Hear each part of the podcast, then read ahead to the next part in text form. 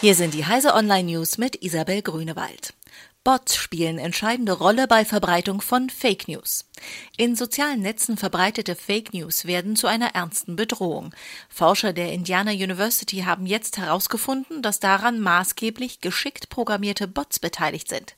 Sie werden nach der Veröffentlichung von Fake News auf einschlägigen Twitter-Seiten rasch aktiv und sprechen dabei gezielt einflussreiche Nutzer an, berichtet Technology Review Online. Facebook Watch neue Konkurrenz für YouTube. Facebook setzt verstärkt auf Videos und öffnet in den USA die Plattform Watch. Exklusive Inhalte sollen Nutzer anlocken und lange im sozialen Netzwerk halten. Das Angebot erstreckt sich über Sportclips, Vlogs, Koch- und Comedy-Shows sowie Dokus.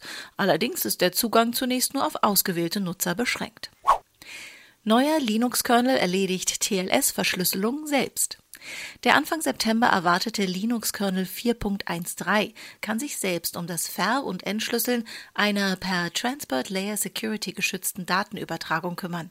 Das verspricht die Performance zu verbessern und soll neue Einsatzmöglichkeiten ermöglichen. Ferner gibt es einige Optimierungen am TCP-Code und verbesserte Netzwerktreiber. Stephen Kings Der dunkle Turm ab heute im Kino. Zehn Jahre hat es gedauert, bis es Stephen Kings epische Romanreihe auf die Leinwand geschafft hat.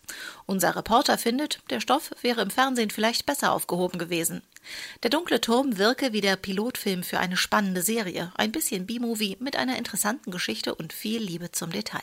Immerhin, eine Serie ist tatsächlich in Arbeit. Diese und alle weiteren aktuellen Nachrichten finden Sie auf heise.de.